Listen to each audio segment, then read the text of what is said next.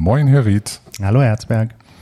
Wie war es die letzten Tage? Haben Sie auch gebannt mitgemacht bei der Wahl und geschaut, wie es ausgegangen ist? Ja, natürlich habe ich das geschaut, aber äh, ein Wahltag ist für uns erstmal ein Arbeitstag natürlich. Da ist ja im Rathaus Betrieb. Wahlamt ist besetzt. Und Waren Sie auch da ich war, bei der Arbeit? Ja, natürlich. Ja, also ja. ich äh, beteilige mich jetzt zwar nicht am Auszählen oder so, aber äh, klar, wir müssen ja gucken, dass das alles äh, gut läuft und ähm, ja, das war jetzt aber relativ unproblematisch, äh, hängt auch mit der ähm, ja, niedrigen Wahlbeteiligung zusammen. Es gab auch wenig Aufkommen an Briefwahl und äh, auch Präsenzwahl. Ja, ich war ja diesmal auch wieder Wahlhelfer in der zweiten Hälfte im ähm, Wahlkreis Nummer drei und wir hatten viel Zeit zum Schnacken nebenher. Das ist äh, sonst nicht so. Ja, ich meine, ist vielleicht auch mal ganz schön, aber eigentlich ja, soll einem ja eigentlich auch nicht langweilig werden. So ist, ach ja, Langeweile ist das nicht. Aber man möchte den de demokratischen Prozess eigentlich so richtig rollen sehen. Den Zug will man rollen sehen. genau. Aber der findet ja seine Fortsetzung. Was ist passiert, Herr Ried? Ja, ich sag mal das Erwartbare. Ähm, bei sieben Kandidaten, glaube ich, Kandidatinnen konnte man schon erwarten, dass jetzt nicht im ersten Wahlgang jemand äh, die 50 Prozent plus eine Stimme äh, schafft, sondern dass eine Stichwahl erforderlich ist. Und die wird in zwei Wochen am 29.05. dann durchgeführt zwischen den beiden Bewerbern mit den meisten Stimmanteilen.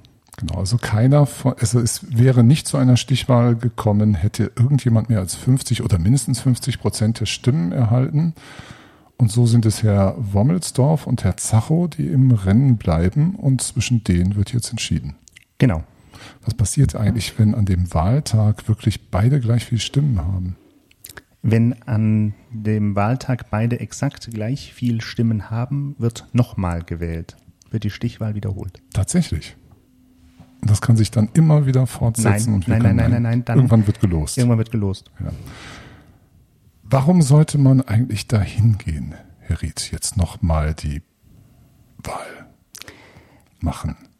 Ja, also grundsätzlich äh, glaube ich, ist, ähm, ich muss gleich eins vorausschicken. Die Landratswahlen äh, sind tatsächlich äh, statistisch gesehen die Wahlen äh, mit der geringsten Wahlbeteiligung grundsätzlich. Die haben immer wirklich eine sehr geringe Wahlbeteiligung. Und ich glaube, das liegt daran, dass ähm, nicht so richtig ähm, klar ist, äh, was macht so ein Landrat oder so Landrätin eigentlich genau und wie beeinflusst das eigentlich ähm, uns hier vor Ort und vielleicht ist auch schon ein bisschen zu weit weg ähm, für so, dass man sagen kann, okay, da habe ich irgendwie eine, eine, Verbindung oder kann mir das irgendwie vorstellen. Und äh, ich glaube, man sollte auf jeden Fall, also grundsätzlich denke ich, jeder sollte, soweit es irgend geht, äh, zur Wahl gehen, weil einfach äh, die Wahl der grundlegende demokratische Prozess ist und äh, man sich auch damit äußert und äh, auch eine gewisse Richtung äh, gibt und Klar, auch wenn es fast 190.000 Wahlberechtigte im Landkreis gibt, ist trotzdem jede einzelne Stimme eine entscheidende Stimme, weil letzten Endes zeigt ja auch, wie Stimmen sich verteilen, wieso die Gesamtbevölkerung äh, tickt.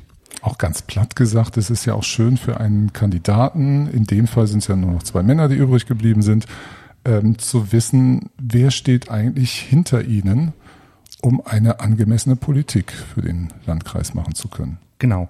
Und ähm, was bei der Position des Landrats vielleicht ein bisschen schwierig ist, der hat eigentlich so zwei Gesichter, will ich mal sagen. Er ist einerseits, ähm, oder sie, äh, je nachdem, ähm, quasi die unterste Stufe der Landesverwaltung. Mhm. Das ist sozusagen eine untere Landesbehörde. Und jetzt kommt aber das oberste, Nee, darüber geht es ans Regierungspräsidium und ich dann dachte, die wenn, wenn Sie sagen, es gibt das die unterste Stufe, jetzt müssen die wenigstens. Ja, ja, danach kommt, danach kommt das Regierungspräsidium mhm. und dann kommen die Landesministerien, so das obere und oberste Behörde.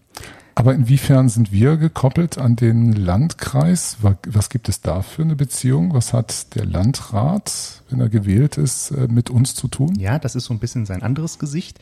Ähm, in, auch in seiner Funktion als äh, untere Landesbehörde äh, hat er ja eine Aufsichtsfunktion gegenüber den Städten und Gemeinden. Also zum Beispiel, wir hatten das ja schon zwei, dreimal äh, auch hier im Podcast, die Kommunalaufsicht, mhm. ähm, die die Gemeinden und Städte ähm, ja, das klingt jetzt so ein bisschen, ähm, vielleicht ein bisschen zu nicht, streng, aber sagen wir mal, überwacht, aber ein bisschen unterstützt. Also unterstützt also, so empfinde ja, ich das ja, auch. Ja. Also unterstützt bei Fragen, ähm, die schauen auch den Haushalt immer an und äh, schauen, ob das alles in Ordnung ist und genehmigen den dann auch. Und erst wenn die den genehmigt haben, dann ist das Geld sozusagen auch frei. Also die haben schon auch mit uns relativ äh, viel zu tun. Wir haben sehr viel mit dem Landkreis zu tun, mit der Naturschutzbehörde, mit der Straßenverkehrsbehörde, mit der Wasserbehörde, ähm, auch mit dem Ordnungsamt des Landkreises, mit dem Gewerbeamt. Da gibt es ganz viele ähm, also hier für die Verwaltung Funktionen. sind richtig viele Kontakte dahin. Da sind viele ja. Kontakte mhm. Äh, hin und das, das ist, spielt schon eine Rolle, wie äh, das Ganze aufgestellt und geführt wird. Also man kann, also ganz banal, man kann, man hat ja Ermessensspielraum in jeder Verwaltungsebene und das kommt eben darauf an, wie weit oder eng man den jeweils nutzt oder wieso die, die Vorgabe ist. Und ein Landrat hat darüber hinaus auch die Möglichkeit, so Akzente äh, sagen wir, zu setzen, bestimmte Themen ähm, nach vorne zu bringen mit, mit Förderprogrammen, mit ähm, vielleicht auch besonderen Initiativen. Also da kann man schon auch Schwerpunkte setzen. So kompetenzmäßig würde ich sagen, hat ein Bürgermeister mehr zu sagen im Verhältnis, aber natürlich hat der Landrat einen breiteren Bereich, in dem er wirksam werden kann. Mhm. Interessant, Herr Ried. Sie mögen Ihren Beruf, nicht wahr? Sie aber würden natürlich. niemals Landrat werden wollen. Nee, also das, ich bin hier sehr glücklich und zufrieden und das ist auch äh, genau das, was ich eigentlich machen möchte. Ähm, nee, das ist, äh, da ist auch ein bisschen, also mir persönlich äh, wäre in dieser Position zu wenig Kontakt äh, tatsächlich zu den Bürgerinnen und Bürgern. Da hat man wirklich nur eine Auswahl, ähm, die man dann vielleicht einmal, zweimal äh, im Jahr sieht und viele eben gar nicht, weil das einfach so ein großer Bereich ist. Wir haben eben noch ein paar nette, wie soll man das mal nennen, Fun Facts zusammengetragen. welche Bedeutung Kölbe in diesem, Land, in diesem Konstrukt des Landkreises Marburg-Biedenkopf hat. Wie viele Einwohner haben wir ungefähr, Herr Rietz? Rund 7000. Und Sie sagten gerade, der Landkreis hat 190.000. Ja, 190.000 Wahlberechtigte. Wahlberechtigte. Ach, das sind ja noch viel mehr ja, dann. Ja, ja. Okay. Einwohner so 245.000. 245.000. Da haben Sie eben den Taschenrechner angeworfen. Das sind 2,9 Prozent der Einwohner. Ja. Haben Sie gerade ausgerechnet. Das macht Kölbe aus. Das klingt so ein bisschen wie ein Zünglein an der Waage, was wir sind. Ja, das ist ja auch nicht immer die schlechteste Position. Ähm, wer äh, irgendwann mal ins Jahrbuch des Landkreises schaut, da machen viele Städte und äh, Gemeinden eine Anzeige drin und wir haben auch so eine schöne Werbeanzeige. Wir sagen, dass wir das Herz des Landkreises sind, weil wir nämlich genau an der Stelle im Landkreis sitzen, wo im Organismus das Herz sitzen würde. Ja, oder wo man sich das so aufmalt, ne? so, ein, so ein Herz oben in die Delle da ist Marburg, äh, da ist Kölbe drin von Marburg.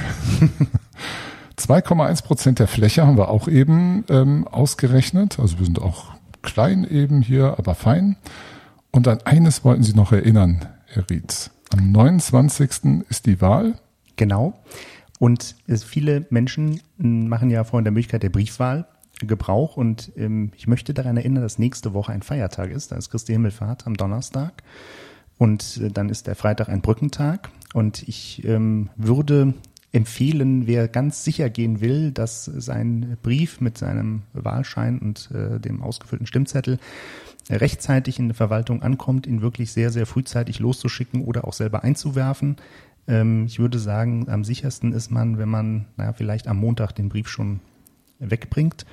Äh, allerdings muss ich sagen, wir werden vermutlich erst am Donnerstag dazu kommen, die Briefe zu versenden, weil der Wahlausschuss erst am Mittwochabend tagt. Und eigentlich dürfen wir erst tätig werden, nachdem der Wahlausschuss das Ergebnis genau, was, was Sie meinen jetzt gerade von der ersten Runde, genau. dass sozusagen, dass das noch nicht äh, genau. entschieden ist, der Prozess. Das muss formal durch den Wahlleiter, ist es glaube ich ja. in dem Fall, ne, entschieden werden. Das ist auch wieder so ein Prozess und darum erst das später äh, versenden. Genau, also das liegt nicht daran, dass wir nichts, äh, nichts, äh, nichts tun, sondern dass wir einfach ähm, warten und ähm, müssen und eben dann tätig werden, wenn es soweit ist. Und dadurch wird es halt zeitlich ein bisschen eng. Deswegen sagen, wer Briefwahl machen möchte, am besten zügig, sobald man die Unterlagen hat, ausfüllen, eintüten, zukleben, wegschicken. Wer sich allerdings solidarisch zeigen möchte mit den ganzen Wahlhelferinnen und Wahlhelfern, die das ehrenamtlich machen und vor Ort bleiben dafür, dann einfach vorbeikommen und ganz traditionell wählen und den Zettel einwerfen. Genau, und wir können vielleicht noch sagen, während die Kandidaten versuchen, am 29.05. die 50 Prozent zu knacken, äh, wollen wir doch im Landkreis versuchen, die 30 Prozent zu knacken, weil wir haben letztes Mal beim ersten Wahlgang nicht mal 30 Prozent Wahlbeteiligung gehabt und das wäre doch schön, wenn das ein bisschen mehr wird. Also helft alle mit, entweder über Briefwahl oder kommt vorbei am 29. Mai. Ciao, ciao. Tschüss.